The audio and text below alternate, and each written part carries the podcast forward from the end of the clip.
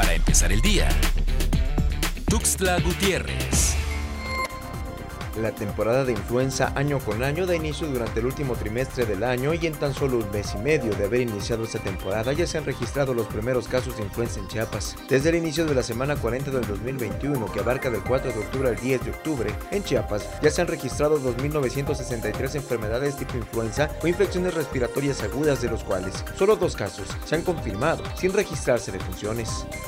El panorama epidemiológico de COVID-19 al iniciar la semana número 41 en nivel de riesgo bajo señala que la entidad reportó 8 casos nuevos con relación al indicador de mortalidad. La dependencia estatal dio a conocer que este lunes se cumplieron 23 días sin confirmarse fallecimientos por esta enfermedad.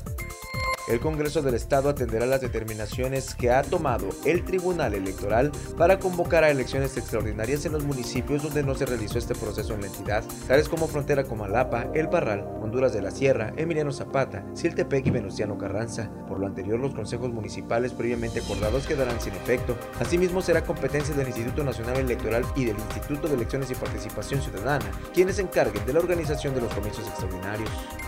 Desde el lunes, el proceso de atención a migrantes en Tapachula ha dejado mucho que desear. Miles de migrantes de diferentes nacionalidades abarrotaron el estadio olímpico de esa ciudad para obtener uno de los lugares para ser enviados a otros estados de la República y darle trámite a sus procesos de regularización en nuestro país. No obstante, ante las dilaciones en atención, grupos de migrantes incluso bloquearon este martes la vía Tapachula-Puerto Madero como medida de presión en exigencia de la celeridad de sus trámites de traslado desde Palacio Nacional, sede del Poder Ejecutivo, en una ceremonia solemne encabezada por el presidente de la República, Andrés Manuel López Obrador, el director general del Instituto Mexicano del Seguro Social, Zoé Robledo Aburto, rindió esta mañana su informe anual de labores, destacando las acciones que se han tenido en materia del Plan Nacional de Vacunación, mismo que se ha reforzado sobre todo en el estado de Chiapas, donde este proceso ha superado el 65% de población vacunada.